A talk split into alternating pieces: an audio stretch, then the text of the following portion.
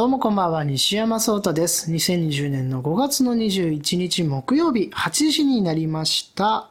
第2回ということで今週もラジオの方やっていきたいなと思いますが、あの、僕、YouTube がずっと好きで、あの、まあ、ほぼほぼ毎日のように見てるんですけど、で結構見るのは、まあ、ばバラバラというか、まあ、いろいろ見ててあのいろんな曲のねミュージックビデオですとか、まあ、そんなのも見てる中で最近あのずっと見てるものがありましてあのそれが東海オンエアさんなんですね。あの YouTuber であの6人組のみんな男なんだけどね。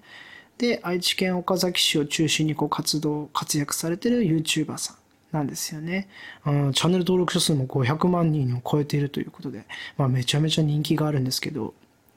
まあでもそんんな感じの YouTuber さんって僕あんまり実は見たことがないというかちょっとやっぱりやんちゃなイメージがどうしてもあってね、あの見始めるまでには時間がかかったんですけどでそれまでも名前だけは知ってるけど見てないなみたいな状態なんですね。なんですけど、あの、まあ、たまたまこうおすすめ欄というか、なんかこう YouTube っておすすめしてくるじゃないですか。で、そんなのの中に、あの、その東海オンエアさんの動画があって、それを見てからめちゃめちゃハマったんですけど、それが、あの、10日間かくれんぼっていう動画だったんですね。で10日間かくれんぼっていう言葉自体はあんまり意味がわかんないなとは思うんですけど、あの、普通のかくれんぼだと大体10秒とか20秒ぐらいで隠れるしかないだけども、例えばその準備期間を10日間持たせたら、どのぐらい隠れられる、まあなんなら隠れきれるんじゃないか30分あってもっていう、まあそういうような企画だったんですね。で、あの、屋根裏の方に壁を作ったりとかね、まあ、なんかそんな準備とか手間とか暇をかけてさ、あの、まあ、10日間隠れるっていうようなね、あ、間違えた、10日間隠れるんじゃないわ。10日間準備して隠れるっていうね、まあそういう企画の動画を見てからさ、いや、この人たちめちゃめちゃ面白いなと。一個一個の企画にめちゃめちゃ労力かけてるし、で、動画編集自体も、てか面白い人たちが多いのよ。6人組なんだけどみんな個性豊かでね。いや、なんかこう、それぞれに魅力があってさ、もうずっとその動画を、あの、見てるんですね。ぜひ、あの、見たことない人はね、あの、ちょっとみ、かじってもらえたらね、ハマるんじゃないかななんて思いますけど。で、まあちょっと話は変わりますが、YouTube 見てるとさ、あの、広告って入るじゃないですか。ね。あの、動画の始めとか、途中とかにね、広告が流れた時に、あの、森永乳業さんのミロハっていうし、あの、新しい新商品の飲み物が、の CM が流れまして、で、それの、あの、イメージキャラクターを、倉科香菜さんがやってるんですね。うん。でもね、あの、その CM がね、あまりにも可愛いということなんですよ。本当に。いや、もうぜひちょっと見てほしいんだけど、これも、あの、ちょっと牛牛の妖精っていうキャラクターらしいんです。うん。で、こう、あ、もうやだなって言ってる女の子に、その、のところに現れて、もう、我慢してるの知ってるぞっていうような、こう、ちょっと男前の、なんかこう、役柄という感じでやってるんですよ。で、その中で、CM の中でね、あの、決め台詞があって、倉科香菜さんの、あの、俺に甘えちゃいなって言うんです。いや、もうね、そのシーンはね、もう、見ていただかないとね、もう、わからないと思うんだけど、あの、めちゃめちゃ可愛いから見てくれ、なあ。もう通算で僕はね、2、30回見てると思うんですよね。もう一回ハマったらもうそれもう見ないと気が済まないというか、中毒性が高いんですよ。もうそこの俺に甘えちゃいなのところを何回も繰り返し見たりとかね。で、途中の我慢してるの知ってるぞっていうセリフも、あのね、僕好きなんですね。めちゃめちゃ可愛いからもうぜひ見て。うん、ぜひハマって。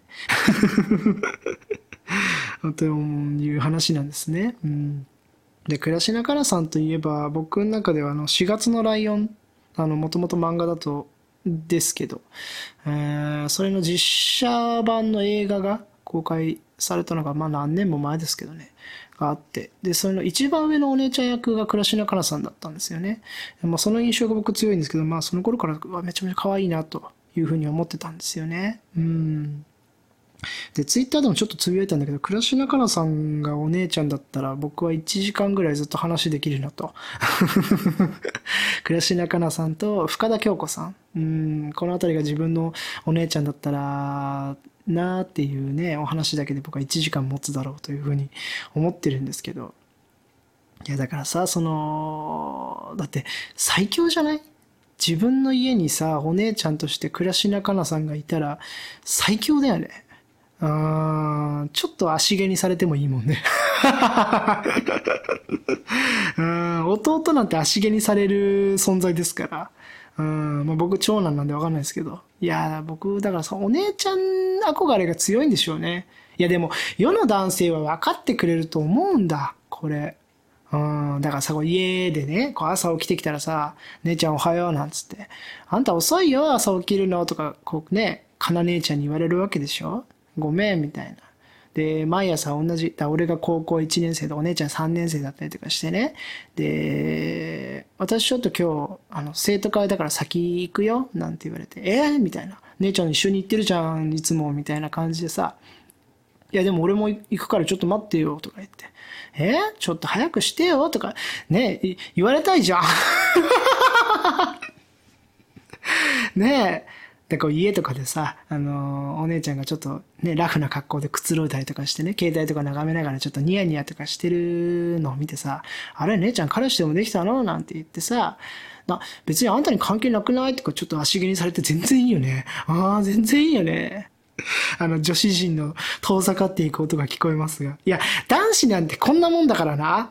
みんな、男子陣はみんな大大きく首を痛めながら今うなずいてるとこだからな。そんなもんですよ、男なんて。さあ、今週もやってまいりましょうかね。西が8。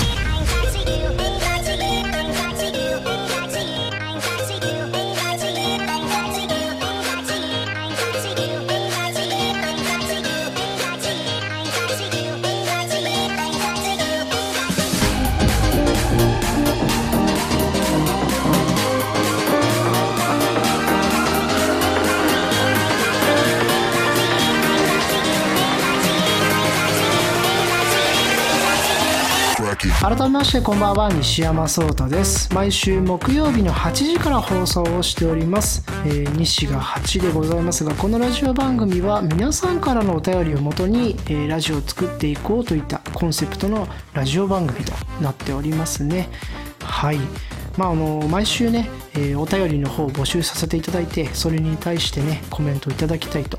でそれをもとにこうね翌週こうお便りを読んでいきたいというようなね流れでやっていきたいと思ってますが。なので今週で言えばねあのー、本当に倉科香菜さんめっちゃ可愛いですよねと。共感していただいたらそういったあの感想メールなんかでもいいですからね、まあ、そういうのいろんなお便りをもとに僕はあのこのラジオをちょっと盛り上げていきたいなと思っている次第でございます。で前回第1回ですねそちらで募集をした、えー、お便りのテーマがですね大人になれなかったなと思うことですね、まあ、僕がねあの某ハンバーガーショップに行った時にちょっとあのしたことで大人げなくちょっとイラッとしてしまったなということがありましたので皆さんの経験とかね、まあ、そういうのではなくても単純にこう自分の中で大人になれなかったなと思うことがないかなということで、え募集をさせていただきました。でね、前回あの、恐れていたんですが、お便りが一通も来ないんじゃないか、来ないんじゃないかと、えー、思って怖がっていたんですが、優しいことになんとお便りいただくことができました。ありがとうございます。本当にね、ありがたいですね。人生初のお便りなんですね。唯一一通だけではございますが、いただくことできました。早速、あの、お便りの方ね、読んでいきたいと思います。ラジオネーム、ベウさんですね。ありがとうございます。あの、ベウさん、僕知ってる方でね、実はね。あのー、ラジオアプリスプーンの方で、え、いつもお世話になってる方でして、えー、ツイッターの方でもね、僕のしょうもないツイートに対してもね、いいねですとかリツイートをこう優しくしてくださるような方なんですよ。ね。あの、スプーンっていうアプリの方でね、あの、ベルさんと調べていただければ、あの、ラジオ番組を聞くことができますので、ぜひ、あの、聞いてみてください。めっちゃいい声なんでね。はい。まあそんなことで、えー、お便りの内容を読んでいきましょう。大人になれなかったこと。ある時期に意を決して週刊の漫画を買うのをやめました。なるほど。が、1年と2ヶ月後、コミックスに手を出したら、漫画やめられません。ファンタジー大好きということですね。週刊の漫画を買うってね、結構やめるにもね、今までずっと買ってきたし、次が気になるしね、コミックス出るまでの間がありますからね、どうしても。なかなか意を消したけども、やっぱり漫画自体はね、嫌いになれないということで、わかりますわな。あもうこう、週刊の漫画を買うって僕、なかなかできないんですよね。っていうのも、漫画ってやっぱどうしても次が気になっちゃうじゃん。あの、漫画もそうなんだけど、あの、毎週やってるドラマとか、もう僕、その、リアルタイムで見られないんですよ。うん、もう次が気になっちゃうっていうの知ってるから。で、来週まで待てないから原作にね、行っちゃうとかも僕結構あるんで、でやっぱりまとまった内容を見たり読んだりしたいなっていうのがあるんですよね。だ僕はどっちかというと週刊よりもコミックス派なんですね。で、しかもコミックスでもう終わりかけとかもう終わってるものであれば、あるほど僕はいいなと思ってて、だから、あの、最近あの、それこそジャンプで鬼滅の刃が終わったということで、だもうそろそろ読む時期かななんて 今思ってるんですよ。でも今めちゃめちゃ人気であれなんでしょ？コミックスないらしいじゃないですか。ねまた電子コミック買えばいいのかな？ねでも、まあめちゃめちゃ面白いと、鬼殺隊というね、なんかそういうのがあるということだけは知ってると。何ですか？えっ、ー、と、なんだっけ？なんて言うんだっけ？あの、き、ね、あの、鬼滅の刃でめちゃめちゃすごい人気の言い回しあるじゃん。と、なんとかの型みたいな。違う。なんだっけ？な、なんとかの、あ、え？なんとかの心？違う？集中？みたいな。全集中？なんとかの心？みたいなね。あります。にわかが言うもんじゃないですね。うん。でもそんなんでちょっとね、漫画の方ね、そろそろ読んでいきたいなと思いますけど。漫画ってさ、でもここ最近結構子供だけのものじゃなくなってきてるよね。結構大人でもまあそれこそ本当鬼滅の刃なんて大人も揃って読んでるような感じじゃないですか。ね割と子供だけのものっていうのじゃなくなってきてるのは、すごいね。日本の文化っていうのがね。だそれこそあれですよ、ワンピース。だワンピースのおかげなんじゃないの？もう20年とかやってる、20年以上やってる？連載ね。だからもう子供だった頃に読んでた漫画が大人になってもまだ連載してるからさ、もう子供、大人がその層が読んでるっていう状態だから、あんまりその漫画に対して子供感が減ってきてるのかもしれないよね。うん。で、やっぱ大人が読んでも面白い漫画っていうのはめちゃめちゃありますから、ね、でも、やっぱりこの年でもワンピース読み出したら面白いし、だって未だにあの、僕、コミックスで読んでた、あの、なんだっけ、エース奪還？あの、編とか。あとは、あれですよ。あの、海軍との全面対決白ひげと。あの、あのあたりは僕、本当に読みたくなっちゃって、電子コミック買いましたからね。何回でも読み返せるように。で、僕何回読んでも泣いちゃうんだよね。あの辺って。うん、CP9 だっけ？あの辺も泣いちゃうんだよね。ロビンの話とかもさ。いや、だからもう本当ワンピースはさ、本当にやっぱ大人が読んでもいいなっていうふうに思うしね。だって本が出るぐらいでしょ？ワンピースの仲間論みたいなさ、ルフィになれみたいな、リーダーはルフィになれみたいなさ。本当に、いや、ずっと長くね、続いてる社会現象ですよ。いやね、なんか、ワンピースが終わりの兆しが出てきたとか、なんかネットニュースで本当か嘘かわかんないですけど、見ましたけどね。えー、新世界入ってから僕ちょっとあんま読めてないんで、ね、そろそろ指導しようかななんて思いますが。でも好きなものがね、一緒っていう共通項があるだけで仲良くなれますからね。僕ワンピース好きなんだとかさ。ね、そういうのがあるだけでもそう仲良くなれますからね。漫画っていうのはすごいツールですよね。ねファンタジーって聞いて僕思い出すのはメルなんですよね。メルって知ってるかな？バッボ。サンデーの漫画でね、えー、っとね、なんだったっけな？記憶が曖昧だけどね、なんかね、すごい、ああ、あアーツ、アーツ？アーク？アーツ？なんだっけな？忘れちゃったな。あれいいんだよね。忘れちゃった。シルバーアクセサリーみたいなのを、あの、武器にして、なんか、ま、なんだ、魔法とかなんかいろんなものをさ、発動させたりとかするんですよ。うん。なんかそんなんがありましたわ。まあ、そんなわけで、ベウさんお便りありがとうございました。ねえ、本当に、まあ、大人にならなかったことというテーマでね、えー、募集させていただきましたが、まあ、今回に限らず次回以降もね、もし気になるお便りテーマがあね、聞き返しててあったらいつでも送ってくださいよ。それをね、あの、ちょっと読ませていただきたいななんて思いますんでね、えー、常にちょっと募集をしながら 行きたいななんて思います。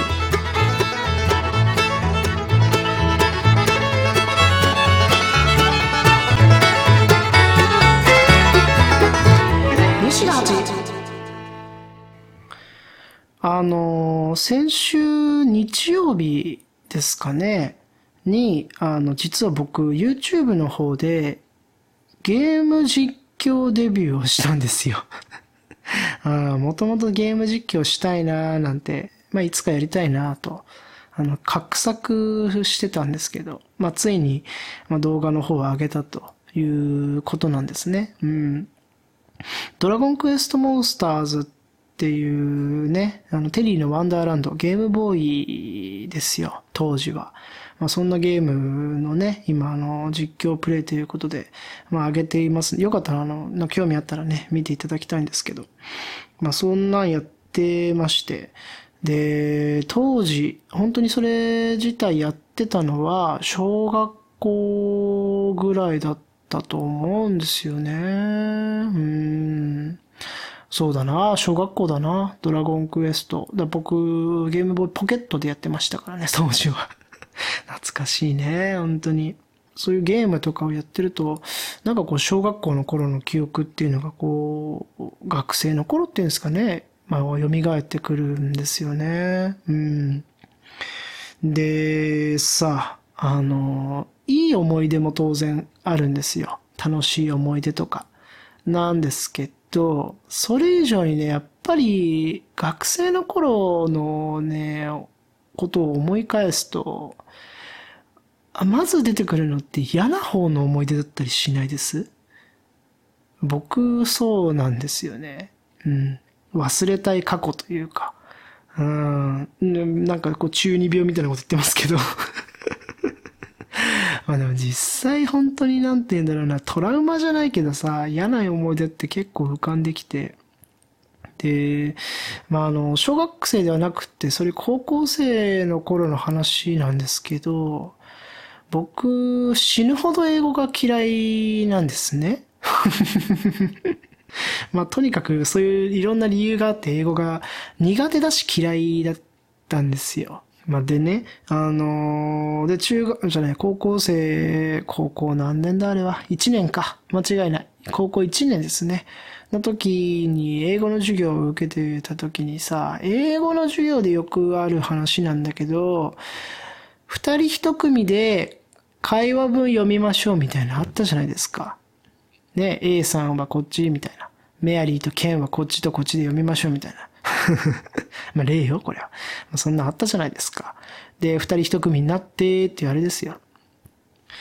まあ、高校の頃、いや、まあ、中学からもそうなんだけど、割と、なんていうのかな、あの、簡単に言えば内弁慶というか、あの、クラスで目立つタイプじゃないけど、内輪ではこう、楽しんじゃうみたいな感じ。うん、だからこうちょっとクラスのイケてる野球部とかサッカー部とかがいたら、シュンってなってるタイプ。うん。まああの、ラジオなんて聞いてる人はみんなそんなキャラですよ。まあ偏見ですけどね。うん、まあ少なからず僕はそうなので、うん、まあそういうことにしておきましょうよ。なんですね。で、まあ高校生でも僕はかなり内気でさ、で、あの、内気も内気で、かなりこじらせた内気でね、自分からいろんなことをこう、アクションするのが苦手でね、で、さっき言った英語の二人一組になりましょうっていうのがさ、言われた時に、僕、その時に一番覚えてんだけど、右前だったんです。右の列、一番右の列の一番前だったんですよ。で、あの、一番前だとさ、言ったらそのすぐに隣の人を見つけるってなったら、後ろの席か左側の席の人しか、まあちょっと斜め後ろでもいいけど、しかないじゃないなんだけど、後ろの人は、そのまた後ろの人と二人組組んじゃって、で、僕の左側の人は、その後ろの人と組んじゃったんですよ。で、僕、孤立をしてしまったんです。で、あ、やばいと思ったんだけど、もうみんなこう話をもうしだしてる。もう会話やってるなっていうのは見えてて、で、僕、相手を見つけられなかったんですよ。で、みんなこう、会話が終わって一人ずつ座っていくじゃない。で、僕、こんなんさ、別に座っちゃえばいいじゃん。見てもいなかったら先生。まあ一番前だったからバレてたら嫌だな、みたいなのもあるんだけど、あの、座らなかったのよね。その時に。したらもう当然僕一人だけが残るじゃない、そんな。ね、後ろの方で一人余ってたとしてもそんなんスーッと座っちゃえばいいだけの話だからさ。か、もうあとは三人一組とかで済ませてる可能性もあるじゃん。いやー、だからさ、バカ正直に立っちゃってたわけ。でしたらもうクラスの中で、まあ言うたらよ、あのすごい、あの地味な男が一人でポツンと立ってるっていう状態をもうその、もう想像するだけで胃が痛いでしょで僕は当時のことを思い出して、もう未だに痛い、胃が痛いのよ。うん。で、みんなこう座っていくじゃないあ、で、座って僕だけが立ってるっていう状態ですよ。でさ、もう、仕方ないからっつって、で、僕の左隣の人に、すいませんと。あの、終わってるとこ申し訳ないですがと。あの、もう一回お願いできないですか？っていう まあこんな丁寧には言ってないと思うけど、全然当時の記憶がそこはないんだけど、あの、まあお願いをしてさ、で、立ってもらって。で、その女の子、言い方はあれなんだけども、あまり可愛くはない子なんですね。こんなこと言うもんじゃないんだけども、まあなんですね。で、あのー、まあ会話文の中でこう自分でね、英文を作らないといけないみたいな感じだったんですよ。で、えっと、僕が考えた、思いついた例文が、僕英語本当に苦手でね、キュートっていう単語しか僕は出てこなかったんですよ。でも、キュートじゃないのよ。かといってほら、ね、You are not cute というわけにはいかないじゃない。だから、あの、You are cute という例文を作って、みんなが聞いてる中で、僕は言わざるを得なくなってしまった。で、You are cute と。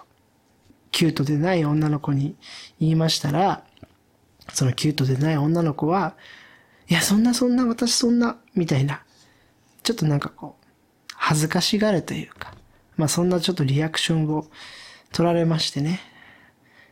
いや、そりゃそうだよって 内心思いつつも、僕が内気なせいで、あの、こっそりと座れなかったせいで、まああなたに迷惑をかけてるのは知ってると。たださ、クラスの誰もシーンと静まれて帰った中でよ、僕がキュートじゃない女の子に向かって、You are cute っつって、で、その子が、そんな全然私そんなみたいな。地獄でしょ、そんな。もうさ、なんでなんだろう。こんなことをね、この年になって思い出すんですよね。いやー、思い出したくないことってのはなんで思えてるんだろうななんとなく僕の中で紫鏡みたいな、なんかそんな理論かなと。覚えてない方がいいよって言われると覚えちゃうみたいな。で僕の頭の中で忘れろ忘れろって思ってることは忘れられないみたいなね。あなんかそんな理論が成立するんじゃないかななんて思います、思いますけどもね。いやー、本当に思い出す、思い出しても、あの光景を思い出しても、胃がキリキリ、キリキリする話なんだけどね。うん。まあ、そんな話なんですが、えー、これに関連しまして、次回のお便りテーマは、忘れたくても忘れられないこと ですかね、えー、そういったテーマで次回のお便り募集したいと思います。えー、次回の放送日がですね、えー、5月の28日木曜日ですので、えー、だいたい2日3日ぐらいですかね。ちょっと今日ギリギリだったんです、実は。なので、まあ、25日月曜日までですかね。なので、そこまでに、あのー、お便りいただければ嬉しいです。えー、皆さんからのお便りお待ちしております。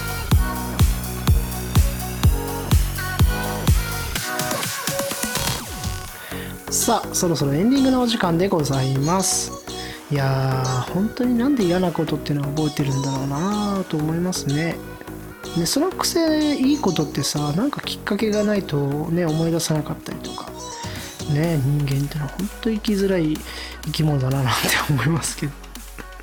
ね、いいことの方をストックしとけばさ、その度にこう、越に浸れるからね、そっちの方が絶対いいと思うんだけどね。うん。これ僕の構造の問題なんですかね？みんなは実はいいことしか覚えてなかったりするのかな？なんかその辺も聞いてみたいよね。うん。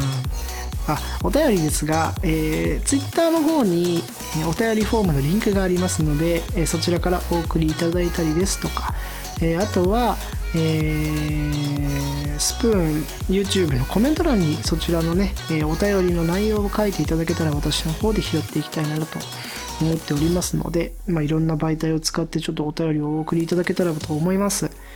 あとは、あの、この番組への感想ですとか、で、あとはテーマの要望とかね、こんなお話どうですかとかしてくれくださってもいいですしね、うん。まあ、いろんなお便り募集したいななんて思いますので、ぜひぜひ、えー、何卒来週もよろしくお願いいたします。えー、そんなわけで、え、今週も、えー、ありがとうございました。また来週この時間お会いしましょう。さようなら。